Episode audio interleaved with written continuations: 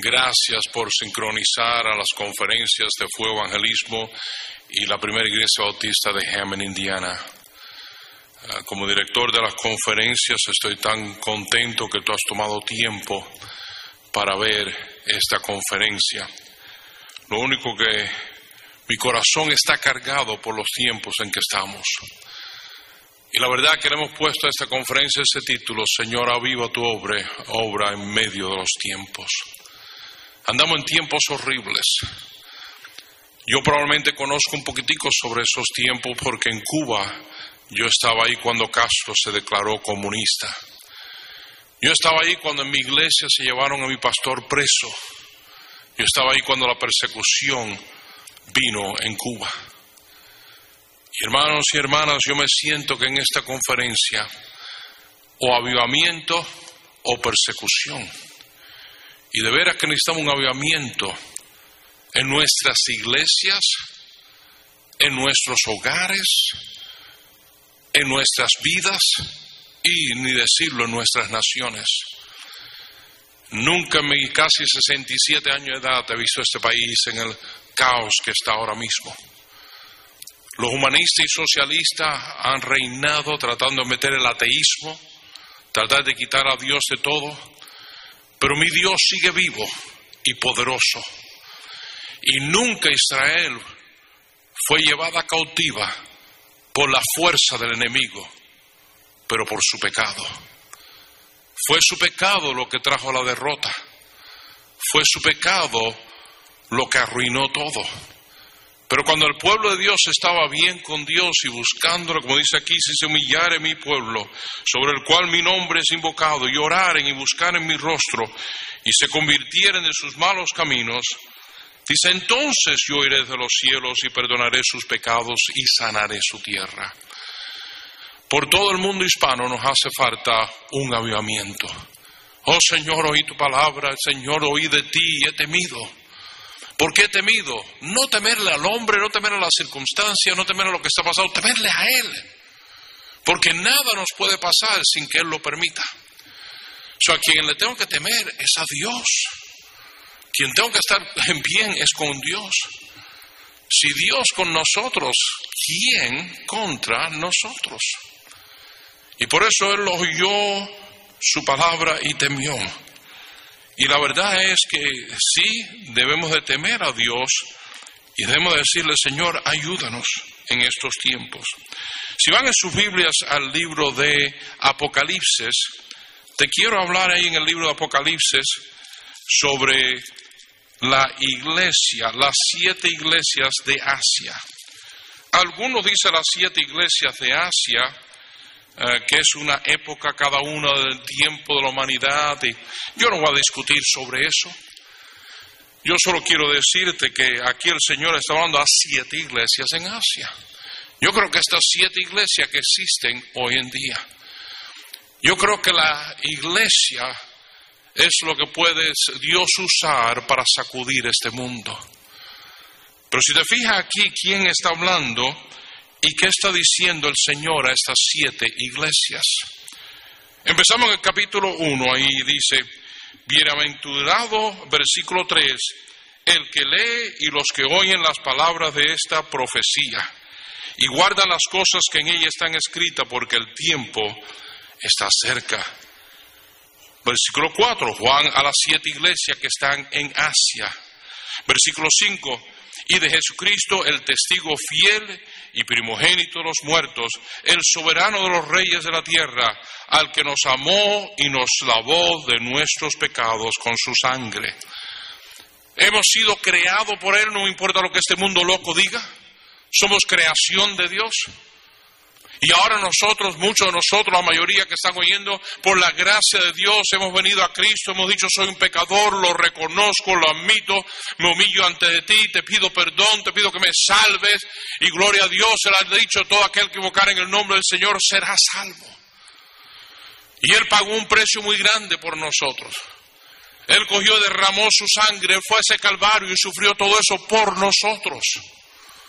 So, él es nuestro creador y nuestro salvador. Dos veces más pertenecemos a Él. Versículo 8 dice, yo soy el alfa y el omega, el principio y el fin. Dice el Señor, el que es, que era y que ha de venir, el Todopoderoso. Sí, verdad que hay mucho pasando en este mundo, pero Dios sigue siendo un Dios todopoderoso. Él es el gran Dios y aquí Cristo es Dios en carne, Dios el creador, igual al Padre. En la isla de Patmos está hablando Juan aquí y versículo 10 nos dice, yo estaba en el Espíritu, dijo Juan, en el día del Señor y oí detrás de mí una gran voz como de trompeta. ¿Qué decía esa gran voz de trompeta? Este no era el Cristo, el Cordero de Dios, este era el león de Judá. Este no era el Cristo que venía a morir por los hombres, este es el Cristo resucitado, el Todopoderoso, en su gloria.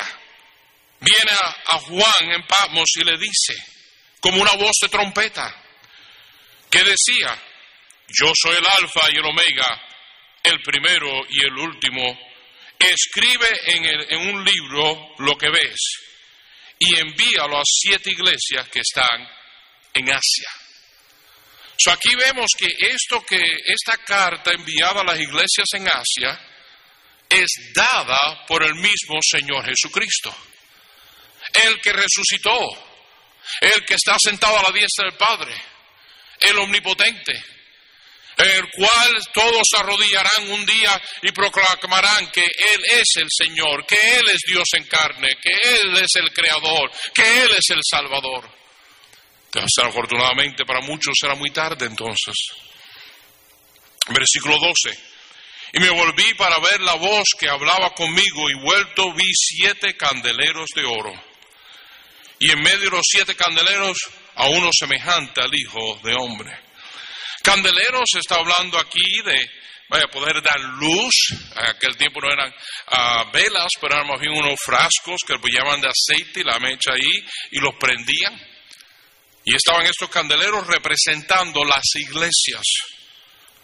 Y mira lo que nos dice el versículo 16. Y tenía en su diestra siete estrellas, y de su boca salía una espada aguda de dos filos, y su rostro era como el sol cuando resplandece en su fuerza.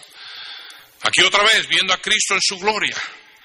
Y Él está en medio de los siete candeleros, las siete iglesias. Y Él tiene las siete estrellas, que la estrella está hablando aquí de los mensajeros, los ángeles o los pastores de la iglesia, están en su diestra. Versículo 17. Cuando le vi, caí como muerto a sus pies. Y Él puso su diestra sobre mí, diciendo, no temas, yo soy el primero y el último y el que vivo. Estuve muerto, muerto, mas he aquí que vivo por los siglos de los siglos. Amén. Y tengo las llaves de la muerte y del Hades. Versículo 20 nos dice, y el misterio de las siete estrellas que has visto en mi diestra y de los siete candeleros de oro, las siete estrellas son los ángeles de las siete iglesias. Y los siete candeleros de que has visto son las siete iglesias. Aquí el Señor le está hablando a los pastores de esta iglesia y a las iglesias. El Señor pone al pastor para llevar a cabo en su iglesia. Y pastores, no nos olvidemos, no es nuestra iglesia, es su iglesia. No es lo que yo quiero, es lo que Él quiere. Él es la cabeza del cuerpo que es la iglesia. Él es el que manda, Él es el que dirige. Y aquí Cristo, en su omnipotencia, le habla a Juan en Patmos y le dice, escribe esto a las siete iglesias. Y yo quiero que veamos qué le escribió a las siete iglesias. Iglesias por todo el mundo caen en estas categorías, una de estas siete categorías. Pero avivamiento no va a venir hasta que no haya un avivamiento en nuestras iglesias. Y en nuestra iglesia no va a haber avivamiento si nosotros pastores, Dios no hace algo en nosotros. Y avivamiento no va a venir a las iglesias si Dios no hace algo en los líderes y obreros de la iglesia. Y avivamiento no va a venir si Dios no hace algo en cada persona de la iglesia. Si necesitamos algo es avivamiento. Si la iglesia se aviva, Va a ser de beneficio para nuestros hogares, para nuestras vidas, para nuestros hijos, para nuestra nación. Aviva tu obra, Señor, en medio de estos tiempos tan locos y perversos, pero todavía bajo tu control. Oremos, hermanos, y te quiero hablar sobre esto ahora. Padre Santo, gracias por cada oyente que está oyendo ahora y reconociendo que soy un siervo inútil Solo en tus manos puedo ser útil. Señor, que tu palabra y tu espíritu use este siervo inútil, pero útil en tus manos, para hablarle a tu pueblo. Porque tú dices, sí, mi pueblo, los que invocan mi nombre, los que dicen ser salvo y ser mis hijos. Y es a ese grupo especialmente que nos dirigimos. También te pido, Señor, que si hay alguien oyendo que no es salvo, que hoy sea el día de su salvación. Que hoy sea el día que se dé cuenta que los pecadores merecemos un infierno, pero tú has pagado ese precio para salvarnos, Señor. Y que solo en ti hay salvación. Reúnete con nosotros, glorifica tu nombre, transfórmanos más en tu imagen. En el nombre de Cristo. Amén. Quiero hablar de aquí, si vas conmigo al capítulo 2, versículo 8 lo que el Señor no está hablando a estas dos iglesias. Hay dos iglesias que Él habla positivamente de ellos. La primera es la iglesia en Esmirna. No menciona nada negativo de ellos. Y dice ahí, yo conozco tus obras a la iglesia en Esmirna. Dice, yo conozco tus obras, versículo 2, y tu tribulación y tu pobreza, pero tú eres rico. Eh, se aparentaban ser pobres, eh, pero eran ricos. Eh, tenemos un mal concepto en el mundo de qué es riquezas. Yo a veces le he preguntado en iglesia, predicando en lugar, hermano, ¿cuántos ricos hay en esta iglesia? Y ninguno alza la mano. Digo, hermano, aquí no hay nadie salvo. Aquí no hay nadie con vida eterna. Aquí no hay... Nosotros el concepto de riquezas es dinero, materialismo posiciones.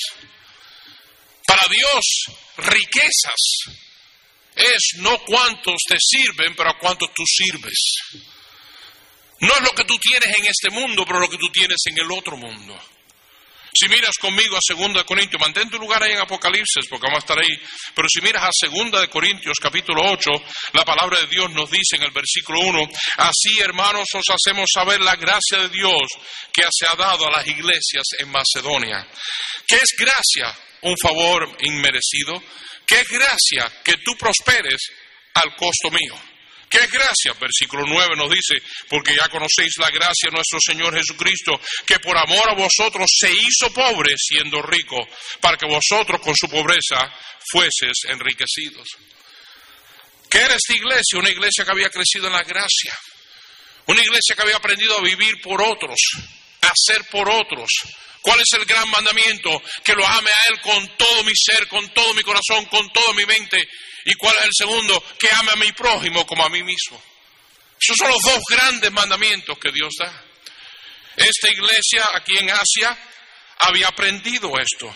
Versículo 2, que en grande prueba de tribulación la abundancia de su gozo y su profunda pobreza abundaron en las riquezas de su generosidad.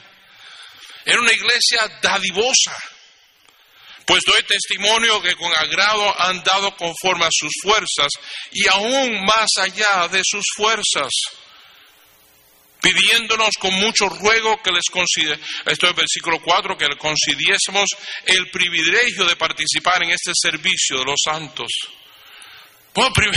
Estaban diciendo, por favor déjanos dar más, por favor déjanos hacer más. ¿Qué iglesia esta iglesia aquí en Macedonia? Pero ¿por qué estaban así? Versículo 5. Y yo como lo esperábamos, sino que así mismo se dieron primeramente al Señor y luego a nosotros por la voluntad de Dios. ¿Por qué esa iglesia tan dadivosa, tan generosa? Porque se habían dado primero al Señor. El Señor tenía preeminencia. El Señor tenía el primer lugar. No es aquí, oh, mi trabajo, mi familia, mi esto, mis amistades. Oh, sí, Dios por aquí abajo. Tengo dinero para todo, pero no tengo dinero para la obra de Dios. Tengo dinero para teléfono, pero no tengo dinero para diezmos y ofrendas y misiones. Tengo tiempo para todo lo demás menos para Dios. Esta iglesia había puesto a Dios primero. Esta iglesia Dios era más importante que nada. El dar a la obra de Dios era más importante que nada. El servir al Señor más importante que nada. El servir a otros más importante que nada. Qué tremenda iglesia esta iglesia. Pero el Señor le dijo, no temas, no temas, ve adelante, sigue firme. Esa, es la clase de iglesia que tiene un impacto, hermanos. Si la sociedad está en un mundo horrible, si este mundo anda en caos, pero ¿dónde están las iglesias que tengan un impacto? ¿Dónde están los jóvenes Sadrach, Mesach? Que le digan, adora la estatua de oro, te echaremos al fuego ardiente. Oh rey, lo siento, pero yo no puedo hacer eso. Rey, estos tres no se arrodillaron, estos tres no te han obedecido. Lo siento, rey, pero yo no me puedo arrodillar a esa estatua. Yo solo me arrodillo a mi Dios. Pues échelo en el fuego, pero caliéntelo siete veces más. Ellos estaban dispuestos a dar su vida por Cristo. Ellos estaban dispuestos a dar su todo por Cristo. Hoy tenemos un cristianismo que es bueno, ahí poquitico. No, no, no, no, un cristianismo consagrado, dedicado, aunque me cueste la vida. Esa es la clase de iglesia que era Esmirna. ¿Y qué impacto tuvo como esos tres jóvenes hebreos? Esos tres jóvenes hebreos, sí, lo echaron al horno, sí, el horno, el horno ardió y se calentó, y ahí pues se pusieron ahí que ya no, no hay esperanza, no hay vida. Pero vemos entonces que él dijo, he aquí yo veo cuatro varones sueltos que se presentan en medio del fuego sin sufrir ningún daño. ¿Por qué? Si Dios con nosotros, ¿quién contra nosotros? Lo echaron en el fuego y no se quemaron. ¿Por qué? Dios estaba con ellos. Y ellos estaban dispuestos a morir, pero Dios los preservó. ¿Para qué los preservó? Para impactar a Nabucodonosor. El imperio más grande de aquel día. El hombre más importante del imperio. Se queda sacudido por tres jóvenes. ¿Dónde están esa clase de jóvenes hoy en día? ¿Dónde están esa clase de jóvenes que se paren y digan, heme aquí, Señor, voy a dar mi vida por ti? Señor Jesús, yo creo en ti y que tengamos un impacto en este mundo. Pero el rey fue impactado. ¿Y qué dijo el rey? Entonces Nabucodonosor dijo, bendito sea el Dios de ellos. Ellos no fueron exaltados, el Dios de ahí, de Sadrach, Mesach y Abednego fue el exaltado. Ellos exaltaron a su Dios.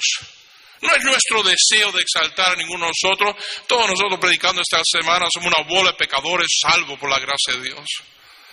Y si Dios nos ha usado es por su gracia.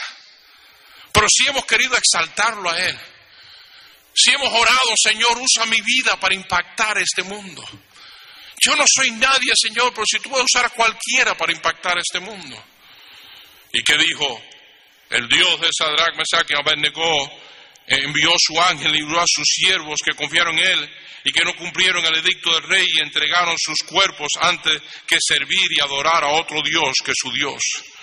Por lo tanto, dijo el rey Nabucodonosor, decreto que todo el pueblo, nación y lengua que dijere blasfemia contra el Dios de Sarak Abednego sea descuartizado y su casa convertida en muladar, por cuanto no hay Dios que pueda librar como este. Wow, impactó a Nabucodonosor, impactó el reino entero. ¿Por qué, hermanos? Porque esos tres jóvenes se pararon por Cristo. No tuvieron miedo, fueron fiel y fiel hasta la muerte, como nos dice esa iglesia. ¿Qué impacto esa iglesia? Otra iglesia, si va conmigo al capítulo 3, versículo 7, es la iglesia de Filadelfia. Y en la iglesia de Filadelfia vemos ahí también otra iglesia que Dios habló, habló bien de ella. ¿Cuáles son las características de esta iglesia? Aquí el versículo 1, del versículo 7 del capítulo 3. Escribe al ángel de la iglesia en Filadelfia. ¿Se fijan, pastores, a quién le escribió la carta? Al mensajero, al pastor, al obispo, al que Dios había puesto en esa iglesia para representarlo a él. No para predicar sermones, para predicar mensajes. Pastores que vayamos a solas con Dios, digamos, Señor, ¿qué tú quieres que le diga a tu pueblo? Y vayamos y le prediquemos al pueblo de Dios. No con la mente de agradar al pueblo de Dios, sino de agradar a Dios. No de bajar a Dios el nivel tan alto al nivel de este mundo como tanta iglesia han hecho. No, no, no. De subir este mundo pecaminoso y perverso. Esos que han sido convertidos por la gracia de Dios, que eran hijos de Satanás y ahora son hijos de Dios. Y elevarlos al nivel de su santidad. Escribe al ángel, no somos salvos por obra, no me tome mal. Pero Dios quiere que si somos salvos, que actuemos como hijos de Cristo no hijos del diablo. Escribe al ángel de la iglesia en Filadelfia, esto dice el santo y verdadero, el que tiene las llaves de David, el que abre y ninguno cierra y cierra y ninguno abre. Yo conozco tus obras y he aquí que he puesto delante de ti una puerta abierta. Wow, qué bueno cuando Dios nos da una puerta abierta. Qué bueno cuando Dios abre la puerta Pablo dijo en Colosenses 4, 2 y 3, oren que Dios abra las puertas. Pablo estaba diciendo ahí en Colosenses capítulo 2, él no está diciendo ahí en el versículo 12, déjame leer todo aquí bien rápido, por favor, un momentito, y nos dice la palabra de Dios, dice aquí en Colosenses 2, 12. No, perdón, vamos a ir a 4, 4 uh, Colosenses 4, 2 y 3, aquí estoy. Perseverar en la oración, velando en ella con acción de gracias, orando también al mismo tiempo por nosotros, para que el Señor nos abra puerta para la palabra, a fin de conocer el ministerio de Cristo. Que Dios nos abra puerta, es lo que necesitamos. Puertas abiertas, puertas abiertas. Si Jehová se agrada de nosotros, él nos dará la tierra, dijo Caleb. Como te dije antes con Romanos 8:31, ¿qué pues diremos a esto? Dios es por nosotros, ¿quién contra nosotros? Tantos hermanos han dicho, ay pastor, ¿qué es este virus? Ay, ¿qué es este virus? No, te voy a ser sincero, el virus que yo de veras estoy preocupado es el virus del pecado. Un porcentaje mínimo de la humanidad muere por este virus. Pero el virus del pecado es destructivo, acaba. Pero cuando el pueblo de Dios le tiene más miedo a Dios que al virus del pecado, que a los hombres, que, a este mundo, y más quieren obedecer a Dios, Dios es el que nos puede dar una puerta abierta, hermano. Y si Dios abre una puerta, Él dice, no hay quien la cierre, no hay nadie que la cierre. Eso si se cierra es porque Dios lo permitió. Y qué triste cuando eso pasa en una iglesia. Dice, nadie puede cerrar, una puerta que nadie puede cerrar. ¿Qué, iglesia está en Filadelfia? He aquí he puesto delante de una puerta abierta, cual nadie puede cerrar. Tienes poca fuerza, pero has guardado mi palabra. Dice, reconozco que te das cuenta que eres poco, que no eres nadie, pero Señor, yo no puedo procesarse sin ti, no puedo separar de ti, nada puedo hacer. Señor, te necesito. Esta iglesia en Filadelfia reconocía que necesitaba al Señor, que no podían sin Él. Y no solo eso, que dice aquí, ellos reconocían que era de poca fuerza, y has guardado mi palabra y no has negado mi nombre. ¿Qué habían hecho ellos? Habían guardado su palabra. Habían sido obedientes a Dios. Toda esa conferencia estamos tratando un tema que no es popular. Y el Señor, ¿qué pecado hay en mi vida? Que a ti no te agrada. Yo quiero que Dios me hable a mí. Yo quiero que Dios nos hable a cada uno de nosotros. ¿Qué pecado hay en mi vida que a ti no te agrada? La Biblia dice que el que rompe la ley un aspecto es culpable de toda la ley en Santiago. Para Dios no hay pecados mortales y pecados veniales. Eso fue la iglesia que lo hizo. Para Dios pecado es pecado. Y en cualquier área que nosotros no le estamos obedeciendo, le desagrada, le molesta. La iglesia en Filadelfia dice, no, eres poco en fuerza, pero has buscado fuerza en mí y has guardado mi palabra y, has, y has, no has negado mi nombre. Dice, no me has negado. Cristo, yo creo en ti. Qué bendición que esta iglesia no había negado a Cristo. Me están oyendo, iglesias. Me están oyendo, hermanos y hermanas. Hay tanto que cubrir sobre estas siete iglesias que podríamos dar siete mensajes fácilmente. Pero más que te quiero dar por arribita. Ahora quiero entrar a las cinco iglesias que Dios no estaba tan contento con ellas. De estas dos habla positivo. De estas cinco no. Y miren estas cinco ahora, vamos a empezar con el capítulo 2, versículo 1. Dice aquí, escribe al ángel de la iglesia en Éfeso, el que tiene las siete estrellas en su diestra, el que anda en medio de los candeleros de oro, dice esto, yo conozco tus obras. Y mi querido hermano, mi querida hermana y mi querido pastor, todos nosotros tenemos que darnos cuenta que como yo luzco delante de la gente no es importante, es como luzco delante de Dios. ¿Y qué testimonio tengo en este mundo perverso y perdido? El Señor nos conoce. El Señor sabe quiénes somos. Dice aquí, oh, yo conozco y empieza a hablar muchas cosas buenas de ellos. Pero entonces en el versículo 4 nos dice, pero tengo contra ti que has dejado tu primer amor. Él primero le dice, te conozco, y después dice, tengo contra ti algo. Has dejado tu primer amor. ¿Cuál es ese primer amor? Bueno, yo creo que lo explica en el versículo 5. Recuerda, por tanto, de dónde has caído y arrepiéntete y haz las primeras obras. Para Dios las primeras obras es que seamos una luz en este mundo de tiniebla. Para Dios las primeras obras es que nosotros resplandezcamos. Para Él las primeras cosas es ir por todo el mundo y predicar el Evangelio a toda criatura. La iglesia en Éfeso había sido una iglesia poderosa, una iglesia agresiva, una iglesia que había hecho mucho. Pero ahora, ¿qué había pasado? Parece se le había apagado esa luz. Esa luz ya no estaba brillando, porque mira lo que dice, recuerda por, por tanto por de dónde has caído, versículo 5 del capítulo 2, y arrepiéntete y haz las primeras obras, pues si no vendré pronto a ti y quitaré tu candelero de su lugar si no te hubieres arrepentido. Está hablando aquí, arrepiéntete. ¿De qué pecado? El pecado que no testificas, el pecado que tu vida no alumbre en este mundo de tiniebla, el pecado que mi nombre no es conocido por todo el mundo por causa de ti, el pecado que no ayudas a misioneros para que la luz vaya por todas partes. Iglesia, tú eres luz, pero te va a quitar el candelero porque no sirve de luz.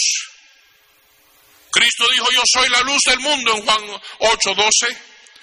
En, Juan, en otra vez, en 12.46, se puede decir que es la luz del mundo. En Juan 9.5, él dice, entre tanto que estoy en el mundo, luz soy del mundo. Pero en Mateos él dice contrariamente. Ahora no contrariamente, es que él está diciendo, ahora vosotros sois la luz del mundo. Versículo 14 de Mateo 5, vosotros sois la luz del mundo. Una ciudad sentada sobre un monte no se puede esconder ni se enciende una luz y se pone debajo de un almud, sino sobre el candelero y alumbra a todos los que están en casa. Así alumbre vuestra luz delante de los hombres, para que vean vuestras buenas obras y glorifican a vuestro Padre que está en los cielos. La iglesia es la luz del mundo. En Hechos 13:47 dice, te he puesto por luz de los gentiles. En Romanos 2:9 nos dice, luz de los que están en tiniebla en Romanos 13, 12 nos dice que somos luz. Ahí mírenlo conmigo si que tienen en su Biblia al libro de Romanos capítulo 13. Y lo que Dios está diciendo a la iglesia. En Éfeso, tú has perdido tu luz, tú has perdido ese amor por las almas, tú has perdido tu amor de llevar el Evangelio, tú has perdido el amor de hablarle a otro, cuando somos recién convertidos, inmediatamente como la mujer samaritana, estamos yendo a lo otro, quiero que oigas, quiero que oigas, quiero que oigas. Yo me acuerdo de los 17 años cuando yo fui salvo, nadie ganaba almas, nadie visitaba, yo me puse solo, ni el pastor lo hacía ahí puerta por puerta detrás y, diciendo a la gente una forma que no está correcta, decía, mira, mejor que vengas conmigo a la iglesia el domingo, te vas a ir para el infierno. Esa no es la terminología correcta, pero había un ardor en mi corazón, algo que yo quería que otros oyeran de Cristo, que mi familia oyeran de Cristo, que mis amistades oyeran de Cristo, ese primer amor. La iglesia de Éfeso lo había perdido. Lo habremos perdido nosotros también. Qué triste que hasta las mejores iglesias, si acaso un 30%, se la ganar almas. Qué triste hoy la convención decir que cada año los bautismos van bajando y bajando y bajando. Qué triste decir oír un año que cinco mil iglesias no bautizaron ni a una persona. Hermano, el problema nuestro grande no es el COVID, el coronavirus o no es los motines. El problema grande que tenemos nosotros es el pecado. Y yo entiendo que vivimos una sociedad que los predicadores están predicando lindo, bonito, positivo, todo está bien, no te preocupes, todo está bien. No es cierto. Israel fue llevado en cautiverio, Habacuc estaba advirtiendo de un cautiverio. Jeremías estaba advirtiendo de un cautiverio por el pecado de ellos. Y eso es decir, todo está bien andando en pecado, no está bien. A Dios no le agrada. Él dijo, tengo algo contra ti. Romanos 13, por favor, versículo 12. Dice ahí,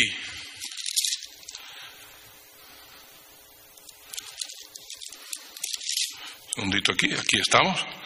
Nos dice la Biblia, la noche está avanzada y se acerca el día. Desechemos pues las obras de las tinieblas y vistámonos las armas de la luz. Desechemos pues las obras de las tinieblas.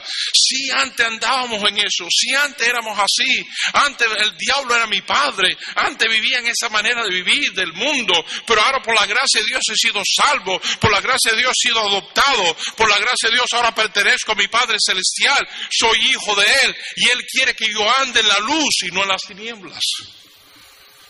Este mundo anda en las tinieblas, necesita que alguien ande en la luz. Si vas conmigo al libro de Efesios, capítulo 5. Mira lo que nos dice aquí, versículo 8. Porque en otro tiempo eras tinieblas, mas ahora sois luz en el Señor. Andad como hijos de luz. No andes como hijos de tinieblas, anda como hijos de luz. Si vas conmigo al libro de Filipenses, Ahí el próximo libro de Filipenses, puedes ver capítulo 2, versículos 15. Para que seáis irreprensibles y sencillos, hijos de Dios sin mancha, en medio de una generación maligna y perversa, en medio de la cual resplandecéis como luminares en el mundo. ¿Qué le está diciendo Dios a la iglesia? Tú eres la luz de este mundo. Este mundo anda en tiniebla. Ellos no saben cómo resolver los problemas. Ellos no saben de dónde vinieron y a dónde van. Ellos no saben lo que hay después de la muerte. Ellos no están conscientes. Ellos no saben ni cómo resolver los problemas en cada ciudad y en cada eh, país. Aquí tenemos ciudades que han conquistado la ciudad y han secuestrado la ciudad. Toda esa gente maligna y no saben qué hacer, qué hacemos, qué no hacemos. El mundo anda en tiniebla. Yo no voy a seguir un mundo de tiniebla. Yo soy la luz para que ellos sigan la luz. Yo estoy dispuesto a resplandecer en este mundo para que ellos vean la luz de Cristo en mí. Para que seáis irreprensibles, sencillos, no altaneros, sencillos, humildes. Hijo de Dios, sin mancha, sin mancha. Oh, legalista, no es legalista, sin mancha. El pecado ensucia. El pecado apaga la luz. Legalista es guardar la ley para ser salvo. Nos acusan algunos de legalistas. No somos legalistas, creemos que eres salvo por gracia. No hay nada que tú puedas hacer. Guardar los sacramentos, guardar la ley, hacer lo que sea. No, no, no. Eres salvo por gracia. Pero como hijo de Dios, ahora Dios quiere que yo ande en luz, no en tinieblas. Que ande sin mancha. Que sea santo porque Él es santo. A Dios no le gusta el pecado. Dice aquí, para que sea irreprensible, sencillo, hijo de Dios sin mancha, en medio de una generación maligna y perversa, en medio de la cual resplandecéis como luminares en el mundo. Tú y yo somos la luz. ¿Qué si este mundo no ve la luz en nosotros? Prende la luz que me voy a estrellar. Prende la luz que no sé por dónde ir. Prende la luz que voy camino al infierno. Prende la luz que mi hogar está destruido y al punto de divorcio. Enséñame el camino cristiano, enséñame por dónde iba a ir, pero ¿dónde anda el cristiano? Él anda en mugre, él anda en suciedad, su luz no brilla. ¿Qué esperanza hay para este mundo si nosotros no brillamos, que somos la luz del mundo? ¿Dónde está la esperanza de este mundo? Regresemos a Apocalipsis, por favor. Como te dije, cada una de esta iglesia es un mensaje y no tenemos el tiempo. Le dice eso a la iglesia en Éfeso. Después le habla a la iglesia en Pérgamo y le dice versículo 13 del capítulo 2 de Apocalipsis. Acuérdese quién está hablando, el Señor. ¿Quién está hablando? Dios. ¿Quién está hablando? El Espíritu de Dios. Él había dicho a, la iglesia en Éfeso, el que tiene oídos por oír, oiga lo que el Espíritu dice a la iglesia. Esto es el Espíritu hablando. Nos hace falta pastores ser llenos del Espíritu y que el Espíritu de Dios nos use por su gracia y en su amor para hablarles las verdades al pueblo de Dios. Y aquí le dice a esta iglesia, conozco tus obras y dónde moras, donde está el trono de Satanás. Versículo 14, pero tengo unas pocas cosas contra ti, que tienes ahí los que retienen la doctrina de Balaam y que enseñas a Balac a poner tropiezo ante los hijos. La doctrina de Balaam, en números 22 al 25, no tenemos tiempo de cubrirlo, pero Balaam, ahí judío, israelita, se une con Balac, aunque Dios estaba tratando de decirle que no, ya hasta una burra y, y no hizo caso. Y en números 22 a 25 vemos ahí, terminando en números 25, que los hijos de Israel se casan con las hijas de Moab y se mezclan. Una mezcla entre el mundo y la iglesia. Nuestras iglesias están llenas del mundo. Queremos vestir como el mundo, lucir como el mundo, cantar como el mundo. Cristianos, hasta no decir más, que sus héroes son una bola de mundanos perversos que odian a Cristo, odian a Dios y andan oyendo esa música.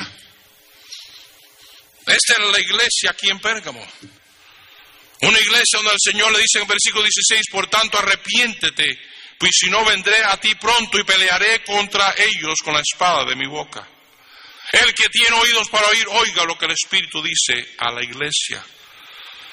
¿Quieres una iglesia que toleraba el mar, toleraba la mundanalidad, toleraba la fornicación?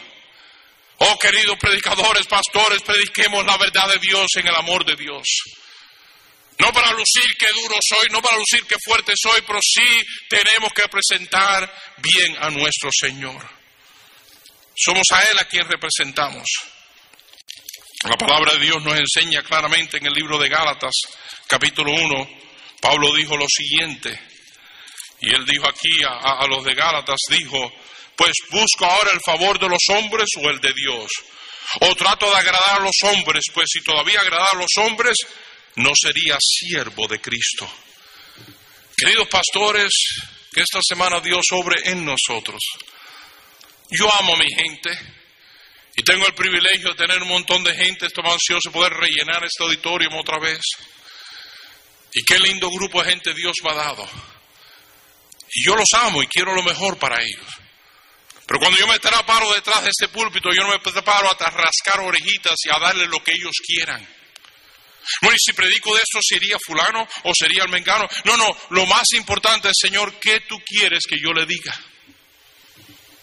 Y no tratar de estar aquí agradando al pueblo. Oh, mis queridos pastores, por favor, seamos Moiséses y no Aarón. Aarón le dio al pueblo lo que ellos querían. Aarón no fue en contra de ellos.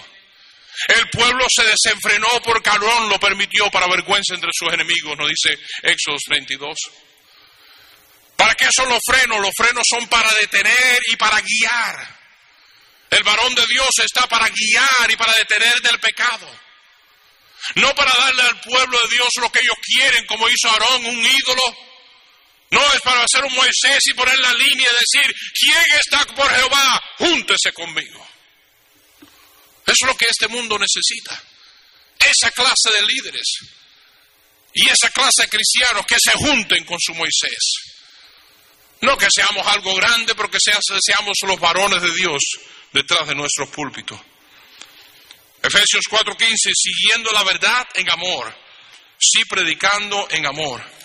Pero no podemos unirnos a este mundo, hermano, mezclarnos con este mundo.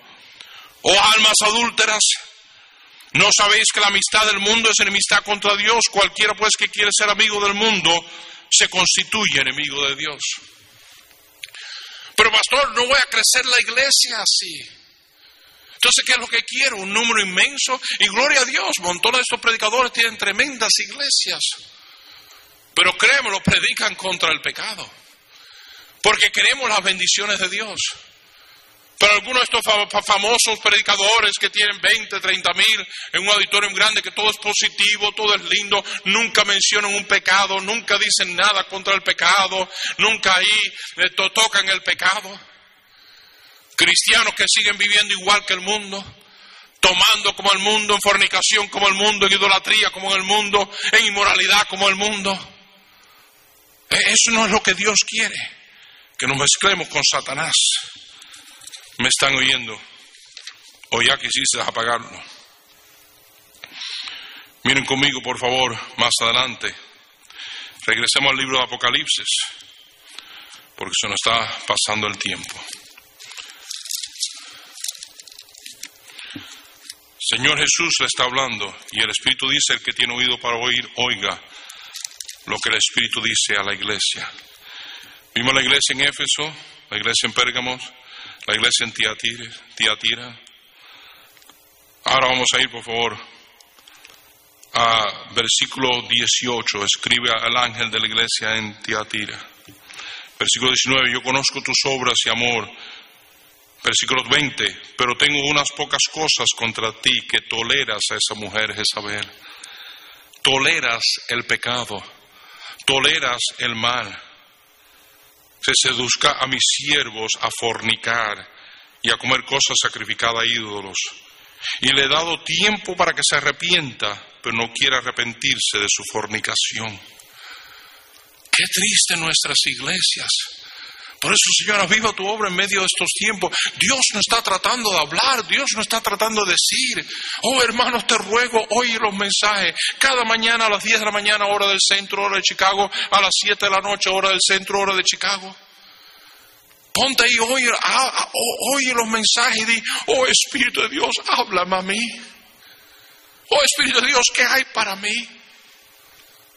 Aquí estaban tolerando y Dios dice, le he dado tiempo que se arrepienta, pero no se arrepiente. Están como en el libro de Jeremías, que vemos al pueblo de Dios ahí en el libro de Jeremías, clarito, que Dios le está hablando a ellos. Dice, así dijo Jehová, paraos en los caminos y mirad, preguntar por las sendas antiguas, cuál sea el buen camino, y andar por él, y hallaréis descanso para vuestras almas. Mas dijeron, no andaremos. Qué duro del pueblo de Dios. No escucharemos, dijeron el próximo versículo. No le importa lo que suceda. Dios está diciendo, ¿qué tengo que hacer para sacudirte? No nos dice el Apocalipsis ahí, después de todos los juicios y todos los castigos, el capítulo 9 dice, y aún así no se arrepintieron. ¿Qué tiene que hacer Dios para traer un arrepentimiento, un cambio de mente, un cambio de vivir? ¿Qué tiene que hacer Dios? Seguir con la inmoralidad de este mundo. Jóvenes teniendo relaciones antes de casarse. Hombres y mujeres infieles a su cónyuge. No estoy hablando mundanos de afuera, estoy hablando de la iglesia.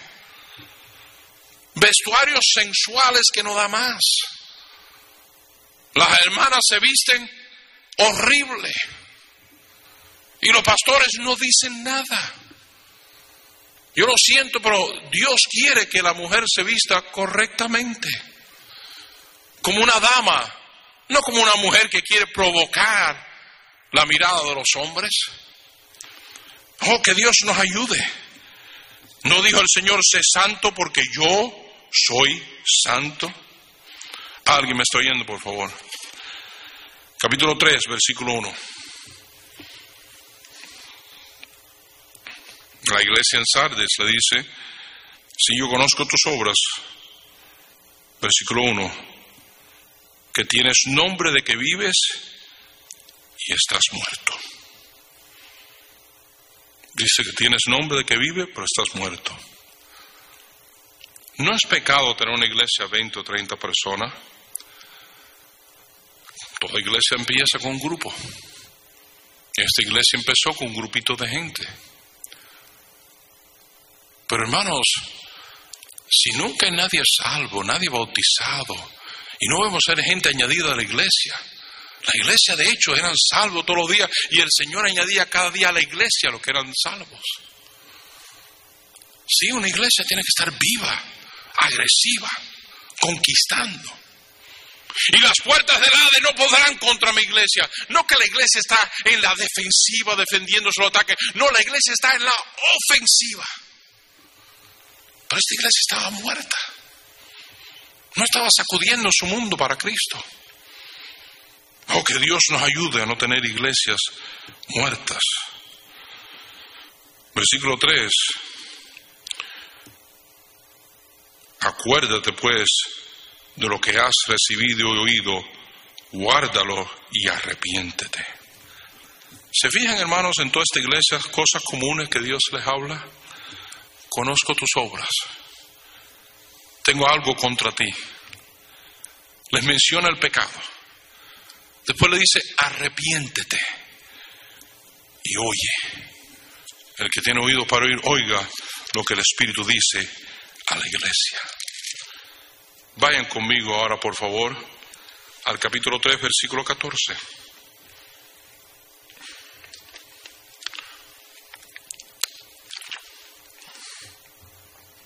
¿Es Dios amor ni decirlo? Él nos ama tanto que Él dio a su Hijo por nosotros, de tal manera amó Dios al mundo que dio a su Hijo unigénito por nosotros, para que todo aquel que en Él cree no se pierda, mas tenga vida eterna. Mas Dios muestra su amor para con nosotros, que siendo un pecador es Cristo murió por nosotros. Él nos ama, Él nos perdona. Pero óigame bien, el pecador que no arregla el problema del pecado en su vida y que la sangre de Cristo le limpie, termina en el infierno. Dios quiere arreglar asuntos. Dios quiere perdonar al pecador, el cual quiere que todos sean salvos y vengan al conocimiento de la verdad. Que verdad que hay un solo Dios y un solo mediador entre Dios y los hombres, y ese es nuestro Señor Jesucristo. Él es el camino, la verdad y la vida, y nadie viene al Padre sino por Él. Cristo quiere arreglar asuntos con el pecador, limpiarlo, perdonarlo, salvarlo. Él prefiere eso de que vaya al infierno. Y Él prefiere que su pueblo, salvo, que invocan su nombre, se humillen, lo busquen, oren y se conviertan de sus malos caminos. Si el pecado con el cristiano y nuestra relación con Dios también es por el pecado. No es claramente Isaías, lo dice, Él tiene oídos para oír, él, él, no se ha vuelto manco, Él es poderoso, pero vuestras iniquidades han hecho división entre tú y tu Dios, Isaías 59. Tenemos que mirar esto en serio esta semana.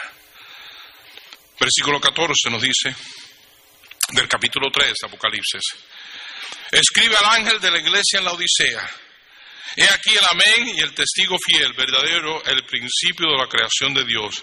Dice esto, yo conozco tus obras. ¿Y qué le dice esta iglesia? No eres frío ni caliente. Ojalá fueses frío o caliente que es caliente? Alguien que tiene pasión por, por la obra. ¿Quién es caliente? Que tiene un fuego para Dios. ¿Quién es caliente? Que tiene un ánimo para trabajar como Nehemías. ¿Quién es caliente? Aquel que está consagrado y entregado al Señor. Le dijeron de D.L. Moody, le dijeron a un predicador que D.L. Moody le predicara, famoso aquí en Chicago, que trajo más de un millón de personas a los pies de Cristo. No un hombre de gran talento y gran habilidad, pero el poder de Dios sobre su vida y una consagración. Y le dijeron, ¿por qué vamos a traer Del Muri? Hay otros que traer, ¿por qué a él? Del Muri no tiene un monopolio de predicadores. Y un predicador ancianito dijo, no, Dele Muri no tiene un, un monopolio sobre la sociedad ni nada, pero Dios tiene un monopolio sobre él. Dios está totalmente en control de su vida. Telmur estaba en un edificio alto y le dijo a un compañero, dijo, tú ves esa ventana, si yo creyere que Dios me pidiera que me tirara por esa ventana, me tiro sin pensarlo dos veces. Abraham, Abraham, dame a tu hijo a quien tú amas, dámelo. ¿Y qué hizo Abraham? La siguiente mañana tempranito se levantó para obedecer a Dios por fe. Esa consagración, ese es el caliente. El que está ya trabajando en la obra, testificando, dando sus diezmos y ofrenda, ese es el caliente. Pero miren conmigo aquí en el libro de Apocalipsis capítulo 3. Pero por cuanto eres tibio y no frío ni caliente, te vomitaré de mi boca. Qué repugnancia le daba a Dios el tibio abominación, aborrecer, detestar. La Biblia nos dice en Proverbios 28, 9, óigame bien hermanos, oiga lo que esto dice. El Diosito no me oye. Yo le pido y no me oye. Yo le clamo y no me oye. Yo le pido ayúdeme y me vira la espalda. Proverbios 28, 9, oye lo que dice. El que aparta su oído para no oír la ley, su oración también es abominable, detestar, aborrecer, dice Dios. ¿A quién? El que aparta su oído para no oír la ley, su oración también es abominable. No lo oímos a Él, pero Él quiere que yo sea oído por Él. Él habla, yo no oigo. Yo hablo, hey, hey, oíme, te estoy hablando. Y dice Dios, así no trabaja. Tú me oyes a mí, yo te oigo a ti. Josué, después de la gran victoria ahí en Jericó, se van al pueblito de ahí, una miniatura comparado a la fortaleza de Jericó. No llevan a todos los hombres, no llevan ni el arca del pacto. ahí Acán había robado lo que era de Dios. Dios dijo, esa primera ciudad es mía. La primera es mía, el resto son tuyos. Las primicias son mías, dice Dios. Los primeros 10% de lo que tú ganes es mío, dice Dios. Pues Acán tomó del diezmo. Tomó lo que le pertenecía a Dios. Y derrota vienen ahí y personas mueren. Y son derrotados por el enemigo, no tan grande en número. Josué se tira en su cara y se pone a orar, Señor, ayúdanos, Señor. El Señor le dice, levántate, para de orar. ¿Cómo que levántate para orar? Sí, levántate para orar. Arregla el problema. Israel ha pecado. Arregla ese problema. Y después ven y háblame. ¡Wow! Decía, háblame, pero arregla, arregla el problema primero. Arrepiénsense. ¿Qué le dijo aquí el Señor? Versículo 17, porque tú dices que soy rico y que enriquecido y en ninguna cosa tengo necesidad y no sabes que tú eres un bienaventurado, miserable, pobre, ciego y desnudo. ¿Cuál era la tibieza de ellos? Estaban tras el materialismo, viviendo solo para este mundo, teniendo cosas. Cuba era uno de los países más ricos en los 50 del mundo hispano. Tantos cristianos que habían en Cuba, tantas iglesias, tantos misioneros. Pero yo no estoy seguro que esto no fue lo que pasó. Se fueron tras el materialismo y Dios le quitó todo lo que tenía. Y hoy en día Cuba es uno de los países más pobres que hay. ¿Qué pasó? El énfasis de los cristianos estaba en las cosas, en el materialismo. No lo ha dicho el Señor en 1 Juan 2, no améis al mundo ni las cosas que están en el mundo. Si alguno ama al mundo, el amor del Padre no está en él. Porque todo lo que hay en el mundo, los deseos de la carne, los deseos de los ojos y la vanagloria de la vida, no proviene del Padre, sino del mundo. La avaricia. La avaricia que no da más. Estamos más interesados en tener el mejor celular que en agradar a Dios, servirle a Dios, de tener cosas que honrar y glorificar y exaltar su nombre. Y puede ser que Dios nos lleve a cautiverio, a menos que haya un verdadero arrepentimiento. Versículo 19. Yo reprendo y castigo a todos los que amo, sé pues celoso y arrepiéntete. Dice el Señor, yo, yo, yo castigo a los que amo. Hebreos 12 nos dice lo mismo, al que tomo por hijo, yo, yo lo castigo, lo azoto. ¿Por qué? Porque quiero que se enderece. Quiero que me glorifique, quiero que alumbre en este mundo, quiero que gane las almas. El infierno es real, yo pagué por ello, yo quiero que sean salvos. Y tú hay tanto con materialismo, no hermano, Dios nos da y vamos a regocijarnos las bendiciones que nos da. Pero no es vivir por eso. No es estar cogiendo a crédito y metiéndonos en deuda por cosas, cosas, cosas. Cuando la verdad es que somos ricos, si soy salvo, si tengo una mansión en el cielo, el cobre o no cobre, si me muero ausente del cuerpo presente con el Señor, muchísimo mejor estar con Él. Y nos concentramos en poner la mira en las cosas de arriba y no la de este mundo. Y entonces el versículo 20 dice, he aquí yo estoy a la puerta y llamo, si alguno oye mi voz y abre la puerta, entraré a Él y cenaré con Él y Él conmigo. Usamos eso de inconversos y está bien, pero más bien a cristianos. Dice el Señor, me has dejado afuera. Tu tibieza me ha repugnado tanto que estoy afuera. Oh, en 2 Crónica 7 la gloria de Dios llenó el templo. Y Dios le advirtió a ellos, si esta gloria se aparta y me echas afuera, pestilencias y cosas vendrán. Y si vienen, déjame darte el remedio. Si mi pueblo que invoca mi nombre se humillan, oran, buscan mi rostro y se convierte en sus malos caminos, entonces es que yo voy a oír y sanar su tierra. Entonces mis ojos y mis oídos estarán abiertos a este lugar. ¿Qué nos está diciendo el Señor? El que encubre su pecado, Proverbio 28:13, no prosperará, mas el que lo confiese y se aparta, alcanzará misericordia. Y versículo 22, el que tiene oídos para oír, oiga lo que el Espíritu dice a las iglesias. Cristo le habla a Juan en Patmos y dile esto a las iglesias. Y la Biblia nos dice, el Espíritu Santo le dice a las iglesias, hay unas cositas que tengo contra ti. Hay cosas que tengo que arreglar. Bueno, ese es el pastor y la iglesia. No, no, tú y yo somos la iglesia. No está hablando a cada uno de nosotros. ¿Qué quiere Dios arreglar en mi vida esta semana? Para que haya un verdadero avivamiento en mi vida, en mi hogar, en mi familia, en mi iglesia y en nuestra nación. Yo creo que el mundo pudiera ser el punto de un gran avivamiento. El mundo necesita ese gran avivamiento. Pero ¿qué de nosotros los cristianos? El Señor no está hablando, le está hablando a las iglesias, diciendo, te conozco, hay algo que tengo contra ti. Arréglalo, arrepiéntete, y yo te perdonaré, y yo vendré y estaré contigo. Y si Dios con nosotros, ¿quién contra nosotros? He aquí yo estoy a la puerta y llamo.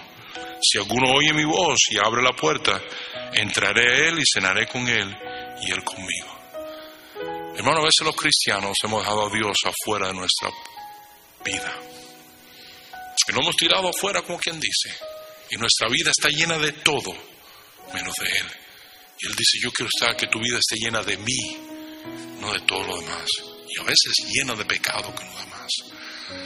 El Espíritu nos está hablando y nos quiere hablar esta semana. No te pierdas. Cada día a las 10 de la mañana, si todo posible, hazlo, haz el esfuerzo. Todas las noches a las 7 ven y di, Señor, háblame a mí. Eso es lo que yo voy a hacer. Sentarme a oír los mensajes y decir, aunque soy director de la conferencia de fuego evangelismo, yo voy a sentarme ahí y decir, Señor, yo necesito que tú me hables. ¿Qué hay en mi vida que a ti no te agrada? Háblame, Señor, como hablaste a las iglesias. Tú me conoces. ¿Qué me quieres decir? para yo arrepentirme y cambiarlo. Para que tú vengas y te sientes conmigo y tu presencia esté en mi vida. Oremos, por favor. Mi Señor y mi Dios, gracias por cada uno que ha oído la voz de tu inútil siervo, pero de tu palabra, que tú has puesto en mi corazón, Señor, a tu pueblo. Tú le hablas a la iglesia. Yo te conozco, pero tengo algo contra ti. Arréglalo, arrepiéntete. Oh, que no seamos como en Jeremías dijeron, no, no cambiaremos, no, no iremos, no, seguiremos nuestro camino. Y vino el cautiverio. Tú disciplinas a los que tú amas. Ten misericordia, Señor. Como en Habacuc oh Señor, ten misericordia. Ten misericordia de nosotros, óyenos, perdónanos, límpianos con tu preciosa sangre. No vamos a encubrir nuestros pecados, vamos a confesarlo y apartarnos para alcanzar tu misericordia. En el preciso nombre de Cristo te lo pedimos. Amén.